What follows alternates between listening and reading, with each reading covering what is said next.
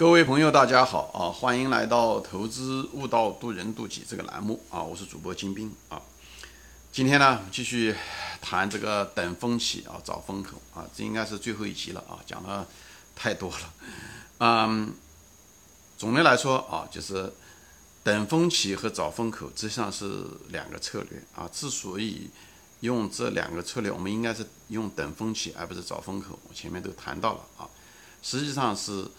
对，一个是对股市的本质的理解，啊，股市的本质就是波动，就是周期，所以你要善于利用波动和周期。我专门有两集谈到过这个东西啊。以后呢，知道趋势的本质是什么啊？趋势的本质呢，我是这么理解的啊。一，你如果不知道趋势背后的原因，那么对你来讲，那个趋势只是波动中的一段，它有上涨，它就会有下跌。所以呢，你是没有办法追这个波动的，因为你追的时候很可能是在上涨的一半或者在顶端，因为你前一段你是看不到的嘛，因为追趋势追趋势就趋势起来了以后你才知道，所以你很可能接到的只是后半截，而下跌的时候很可能是全部下跌，所以这是非常危险的一个东西，而且看到趋势的人大家都会一窝蜂的往上进，所以呢本身竞争就大。成本也高，你股价可能就上去了，或者买口罩机的时候，口罩机的价格就上去了。时间呢又有不确定性，你如果不知道，对吧？你如果知道这背后的驱动原因，那是另外一回事情，那这就不是追了，那你是真正的理解。比方说，有些趋势它是有确定性的，比方说说中国，对不对？比方说，呃，老龄化，那么？老龄化就是一个必然的一个趋势，对不对？这个东西是不需要猜的。这个就是趋势，那老龄化会衍生出各种产业的一些变化，这个东西你是可以分析的。这个就是，那比方说中国的房地产以后可能就有问题，那就是因为老龄化问题。这个是，这个是大趋势，只是房地产什么时候扭转我们不知道。好，就是这里面有很多，呃，比方说新能源，新能源它也是个趋势，这个是必然的一个趋势啊。嗯，比方说是有些东西呢不一定。啊，有些东西是不一定，就现在怎么样，未来会一定会怎么样吗？也不好说。有的东西看上去是确定的，但未来不一定是确定的啊，有有一些变化。我前面说了，就在线教育一个简单的例子，对不对？以前一直认为教育嘛，中国教育是几千年都重视教育，那怎么样怎么样？但后来结果怎么样？这有一些东西啊，你要得考虑那种小概率事件的发生，对不对？它也会出现。所以，对于趋势的突然之间的终结。的可能性，未来的可能性，还有就是驱动这个趋势的背后的原因，还会不会继续存在？你要挖掘，你要挖掘不出来，你最好不要做趋势，就这个意思。就讲白了，就不要追风口，明白我的意思？就是就是就这么简单啊。那么，但遗憾的是什么呢？就是我们在人呐，就是活在我专门有些节目中说过，人啊，因为我们是每生命是在每分每秒的在过去，所以我们对。短期发生的就是最近发生的当下发生的事情，他们给我们的冲击更大。而十年前发生的、五年前发生的，甚至是三年前发生的事情，虽然那事情很大，但我们都忘掉。我们这个记人记性不好，以后呢，对当下的给我们的这个冲击呢就更更大。以后呢，同时呢，我们又很想挣快钱，最后导致了我们对当下的很多事情它的影响就会放大。所以我们喜欢追这个风口，比方新能源。如果是一年以后，这个新能源变成一地鸡毛的时候，好像大家都变得很聪明。哎，那这个新能源股价那么高的时候，那些人怎么这么这么蠢去追这些公司？人在其中的时候，在庐山真面目，不仅在物理上面，只缘身在此山中，在时间上我们是同样的，也是时间的奴隶。我们往往被当下的时间给困困住，短期的时间给困住，包括短期的股价，对吧？你看就是讲一个。涨停板或者是一根阳线改变了所有的对这个股票的预期，三根阳线那是更定坚定了你的信仰，就三天时间就可以改变你的信仰，就是一样的。我们人呢，大脑实际上是一个很，就是很不完整的一个，就是这种结构上来说，其实是很不完整的一个东西，所以给我们很多的一些错觉，就包括趋势，其实是一个幻觉啊，嗯。就说到这里啊，就是那么我现现在想补充一下是什么呢？就是这股市啊，其实没有一个确定性的啊，它只是波动。以后呢，我们呢该干什么，不该干什么，我们就是做我们的本分，我们研究公司，研究价值。以后呢，让天道让回归，从价值回归到价值来挣钱。我们无法预测股价，所以呢，不要指望你的运气好或者你侥幸追高还会再高，追最后最后一棒，那时候你就把你你就失去了自对自己的控制，你就把自己交给了市场先生。啊大家乐观你也乐观，大家恐惧你也恐惧，这样的话你在市场中是挣不到钱的，因为大股市中市场先生是赔钱的。市场先生是什么？就是大众。股市上百分之七十的人赔钱，就是他们，好吧？所以呢，那么作为一个投资人来说，我们是怎么看呢？就是股市就是一个，我个人认为就是个博傻。博傻并不是说你比别人多聪明，这不是我想讲的原因，不是讲你接不是最后一棒，让别人接最后一棒。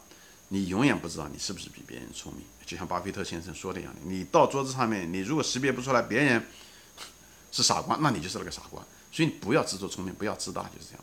那我讲为什么说股市上是个博傻呢？我讲的是另外一层含义，是什么意思呢？就是你犯的错误只要比别人少，就是做的傻事比别人少，做傻事的程度比别人少，你就可以挣钱。我讲的博傻是什么？就搏傻跟自己搏傻，减少自己犯错的。概率，那么这个这一系列节目，我这所有的栏目都在说的是我们人性中的弱点，我们怎么样的改变自己。我很少谈到的说你怎么样子去征服别人，跟别人搏傻，找别人的傻瓜，眼睛对外，而是对内，把自己不要变成傻瓜，或者自己做傻事程度要少一点。这样的话，你次数越少，你失败的概率越小，每次失败的时候程度越小。那么另外一块呢，就是挣钱啊，对不对？你有成功的时候。这样的话，你失败的概率小，程度小，那么整体的收益率就会提高，是一种看上去是一种被动式的在市场上获取财富的一种方法，可能是最好的一种方法。就像那个农夫一样的，农夫是无法控制这个庄稼怎么长，或者是能长多旺，他不知道。他唯一能够保证的就是不要让庄稼死掉，这是一个最主要的一个方法，好吧？所以呢，这个东西很重要。那么现在又回到了个原来的一个话题，就是。这个整个这个节目，因为很多人也都谈到过，因为好几个粉丝都问到过这个问题，说，哎，那个金先生，你看看那个，嗯，今年啊，就是呃，去年量化基金，嗯，就是很很挣钱啊，做技术分析啊，就量化基金，量化基金跟技术分析其实是两码事啊，我不想在这方重复。所以呢，量化基金，那么有的人说，哎呦，那个你看，嗯，二零一八年的时候做价值投资的人赔了很多钱啊，二零一六年、一七年还赚了些钱，或者是怎么说？二零二零年就赚了钱，有的人说哦，你看今年好像成长股赚了钱啊，或者什么医药股赚了钱，就是 其实是个非常正常的一个现象。就是你如果看这个美国的，我不知道美国这么多年的这个这最近是四五十年的这个基金啊经理的排行榜啊，排行榜前十名，巴菲特很少在上面，都是今年要不然就这个这个这个这个，但是前十名巴菲特很少在上面，几乎不在。但是呢，问题是这些基金经理，今年的基金经理啊，去年的基金经理可能今年就不在了，或者他今年在，他过两年又不在了。所以今年呢，和十年前的那是完完全全是两批人。所以人家就说嘛，就是岁岁年年年岁岁什么花相似是吧？岁岁年年人不同。那个榜还是那个榜，看上去的时候你是戴了大红花光荣榜。但是三年以后你不一定在，十年以后你肯定更不在。而巴菲特从来没有带着这个花站在光荣榜上面，但他确实成了一个世界首富。他就是股市上的常青树。为什么会出现这种情况？就是因为风口不一样，风口不一样。所以你如果追那个基金经理，啊，觉得他这个三年都挣了很多钱，你进去的时候，你很可能接的是最后一棒。所以从基金经理的排名、收益。这个历史的数据也说明了这一点，股市上面是每年都不一样的。等你看到了趋势的时候，这个趋势就要结束了。行业行业如此，都是这样。所以大家要知道，周期才是硬道理。